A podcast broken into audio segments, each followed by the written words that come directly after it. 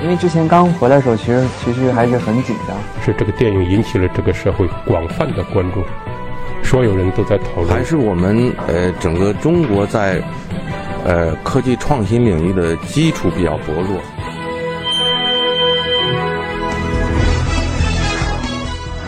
影响有影响力的人，中国新闻周刊。欢迎收听中国新闻周刊。本期我们要分享的文章：王俊凯 A 面偶像，B 面少年。文章主笔周田。二零一七年十二月十五日，王俊凯十点起床，对他来说这是少有的晚起。前一天他在长沙参加湖南卫视《快乐大本营》的节目录制，长沙飞往北京的飞机晚点。到家后已经凌晨三点，睡不够是这个十八岁少年当下的第一大烦恼。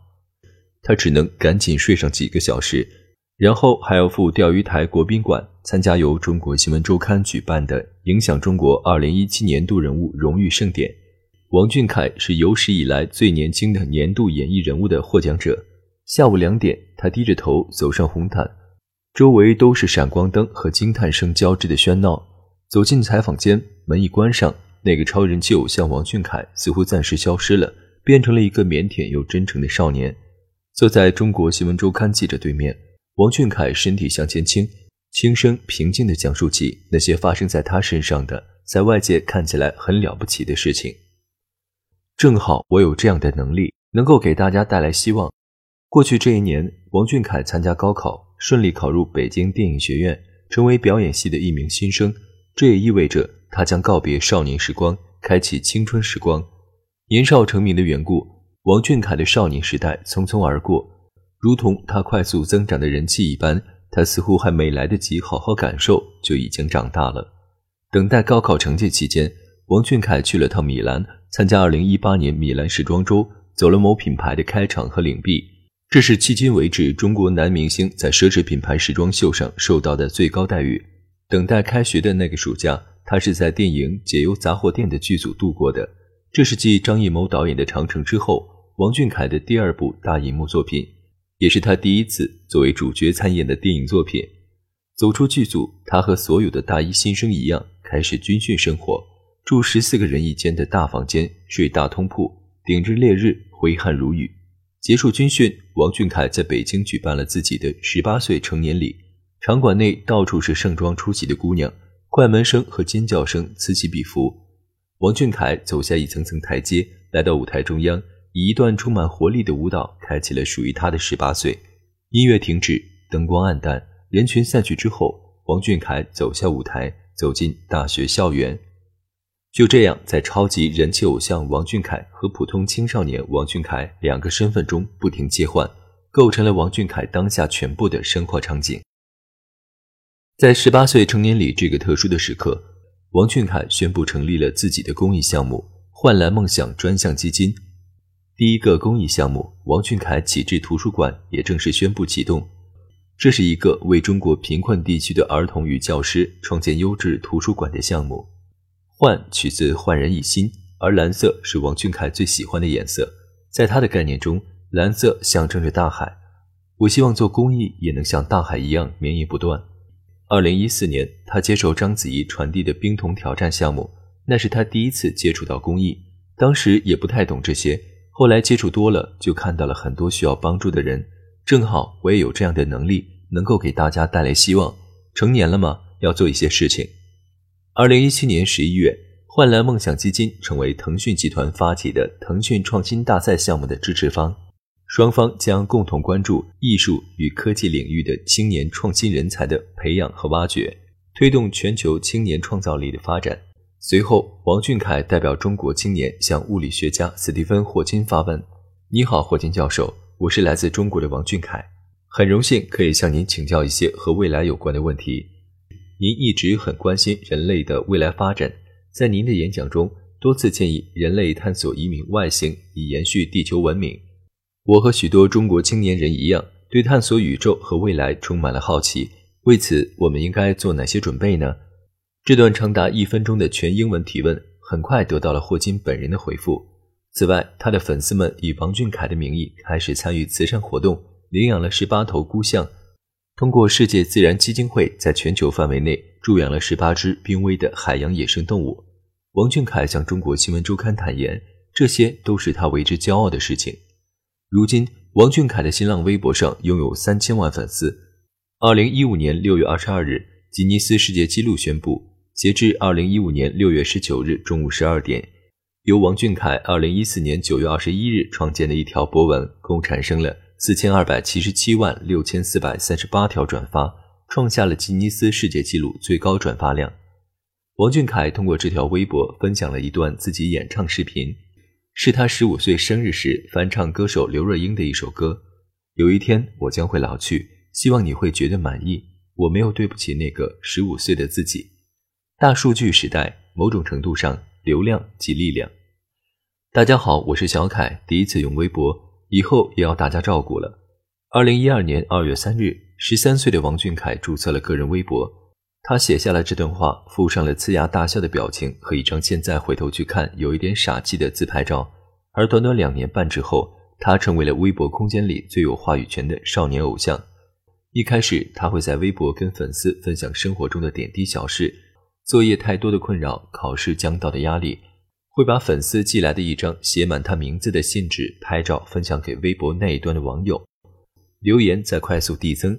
放学回家，写完作业后。王俊凯坐在电脑前一一回复，临睡觉前也回复不完，再后来仅仅是看也看不完了。伴随着粉丝的增长，他发微博的次数却在减少。他清楚自己的一言一行对粉丝的影响，坦言现在发微博之前想的比较多，这样的思考是有价值的，是对自己的约束。十八岁这一年，王俊凯成立了自己的工作室，团队的工作人员会称呼他“凯 boss”。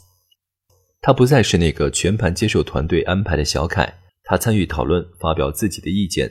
参加中国新闻周刊二零一七年度影响中国年度人物颁奖盛典当天，他身穿黑色套装，搭配黑色白点的小领结和银色胸针，这是他和造型师共同商讨的结果。消化不了就自己憋着，不太愿意传递给别人。二零一三年八月六日。王俊凯和另外两名队员组成的全新少年偶像团体 TFBOYS 正式宣布成立。三人当中，年龄最大的王俊凯担任队长。两个月之后，在位于重庆渝中区日月光广场，TFBOYS 举行首唱会。四层的商场，每一层都被人群围满。那个时候，他第一次被人群包围，第一次有人找他签名。在那之前，王俊凯和粉丝的交流互动还是停留在虚拟的网络空间。二零一二年，十三岁的王俊凯翻唱了《囚鸟》和《可惜不是你》等歌曲，用稚嫩的声音演绎着成人世界里的情感牵绊。微博转发和评论数的快速增长，让他知道自己正在被关注。而重庆的那场演出，粉丝就在台下，欢呼声就在耳旁。王俊凯终于感受到了真实的变化，爆红刚刚开始。跟着我左手右手一个慢动作，左手右手慢动作重播。这首歌给你快乐，你有没有爱上我？伴随着欢快的节奏，王俊凯的声音响起。这首为 TFBOYS 量身打造的歌曲《青春修炼手册》推出之后，迅速走红，成为了那一年当中传唱度最高的一首作品。旋律朗朗上口，歌词有种魔力。此后的一年中，王俊凯在江苏卫视的跨年演唱会上见到了自己的偶像周杰伦。几个月之后，周杰伦为 TFBOYS 量身打造了一首新歌。王俊凯被张艺谋选中参演了电影《长城》，在张艺谋的鼓励下，他把北京电影学院定为了自己的目标。《长城》上映前，他跟随剧组前往纽约宣传，他的名字出现在了当天的新闻联播中。这是他第三次登上新闻联播，前两次分别是团中央选中的五四优秀青年和学联代表，而粉丝们为了给他打气，在纽约时代广场的大屏幕上为他买下了广告位。而偶像王俊凯的另一面，他一直还是一名学生，和其他同学一样，大一新生王俊凯平日的时间是按照周内和周末来分配的。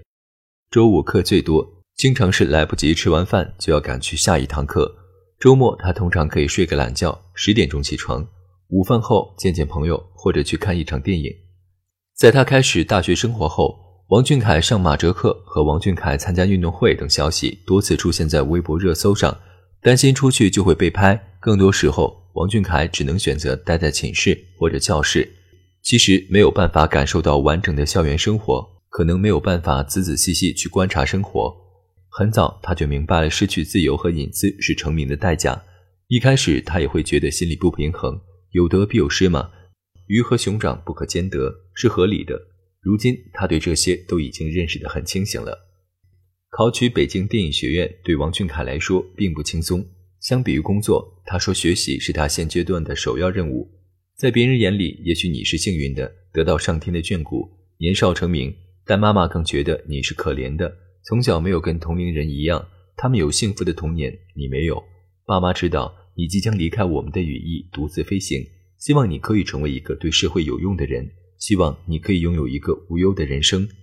十八岁成年礼那天，舞台上出现了母亲的声音，为他读了一封信。这是头一天彩排时没有的环节，王俊凯没有控制住自己的情绪，流下了眼泪。生活中，他其实是一个泪点很低的男孩，看电影会哭，看动漫也会流泪。不过，大多数时候，流泪的眼睛只有他自己看得到。在王俊凯成长的过程中，他和父母几乎不聊心里话，这是妈妈第一次通过书信的方式和他讲心里话，特别普通，还有点传统。王俊凯这样对中国新闻周刊描述他的家庭，诸如生日祝福这类极具仪式感的事情，通常不会出现在他的家庭生活中。用言语向家人表达爱，对王俊凯而言是一件难事，不知道要怎么开口，会觉得不习惯，挺奇怪的。成年礼结束，王俊凯见到妈妈，和妈妈一起去吃饭，没有人再提起那封信的事情。舞台上泪流满面之后，却依然是餐桌上的平静日常。还好当时有哥哥在，缓解了那封信在这对母子之间造成的些许尴尬。吃完饭后，王俊凯和哥哥就去打游戏了。前几年到了春节，他会有一段时间和家人相处。即将到来的这个春节，这段仅有的家庭团聚时光也将被工作取代。我其实一直挺孤单的。王俊凯用开玩笑的语气告诉中国新闻周刊。事实上，很少有人真正走进这个十八岁少年的内心世界。成为偶像王俊凯之后，几乎每一天他会和很多人说你好、再见、谢谢，却很难有一个人能让他记住。忧愁和烦恼，偶尔他会跟朋友倾诉，大多数时候他选择自己消化，消化不了就自己憋着，不太愿意传递给别人。他说，或许正是这孤独造就了他的独立。在他的成长过程中，父母很少替他做决定。王俊凯对中国新闻周刊回忆。父母替他做的唯一一次选择，就是在他读小学六年级的时候，让他加入时代峰峻公司，成为练习生。这家公司想模仿日韩养成系明星的培养模式，在中国本土将中国少年打造成超级巨星。宏伟的目标之下，却是一家没什么名气和成绩的小公司。我是非常内向的人，上舞台还是算了吧。王俊凯当时是拒绝的，不收任何费用，一个月还能赚到五百块钱。在家里也没事儿，还不如去学点东西。在妈妈的坚持下，他还是去了。这个决定改变了王俊凯后来的人生轨迹。这样才会提醒我更加珍惜当下。出道五年，王俊凯觉得自己最大的变化是从容了许多。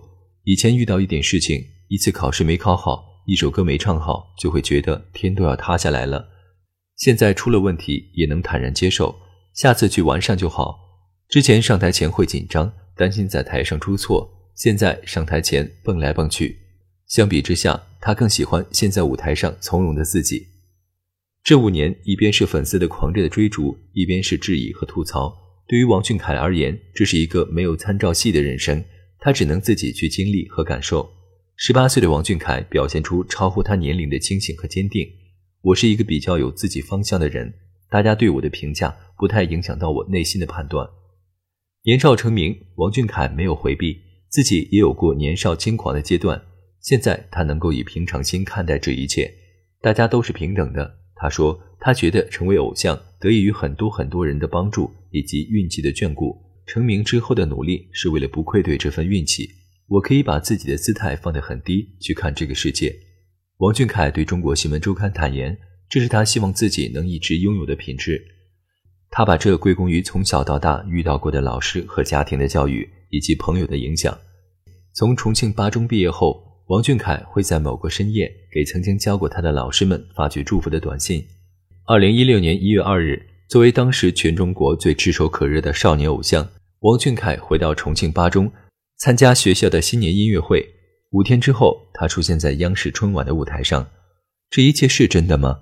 一场演出结束，灯光暗淡，人群散场之后，他也有过片刻的恍惚。偶尔，他也害怕失去。他愿意把这看成是好的事情，这样才会提醒我更加珍惜当下。很多人形容王俊凯用“纯粹”一词，经历了一些事情之后，他能够回归自我，这是王俊凯对纯粹的理解。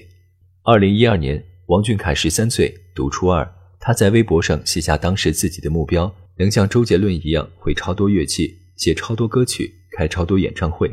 那个目标一直没变。五年当中，他又给自己增加了新的目标。通常他会给自己定下短期的目标，一个个小目标，一个个去实现。今天在舞台上就好好把歌唱好，明天在剧组就把要拍的戏拍好。表演是现阶段他想去突破的领域，唱歌是从小就热爱的事情。如果歌声和演员只能二选一，我可能会选唱歌。王俊凯没有片刻犹豫，说出自己的答案。在电影《解忧杂货店》中，王俊凯扮演小波，一个不经意闯入解忧杂货店。为别人解答烦恼的孤儿。电影对日本作家东野圭吾的原著做了些改动，在影片结尾处，小波成为了解忧杂货店新的主人，是一种传承，解忧爷爷的精神的传承。小波从小到大一直是孤独的，他的人生是不完整的。通过解忧杂货店的这段经历，他意识到用自己的力量为他人解忧，可以让自己不完整的人生变得完整起来。王俊凯向中国新闻周刊这样讲述：他身体前倾。电影不仅仅是娱乐，它可以让大家感受到生活的魅力。工作不是为了赚钱，希望带给大家些东西，让大家感受到生活的美好，追逐自己的梦想。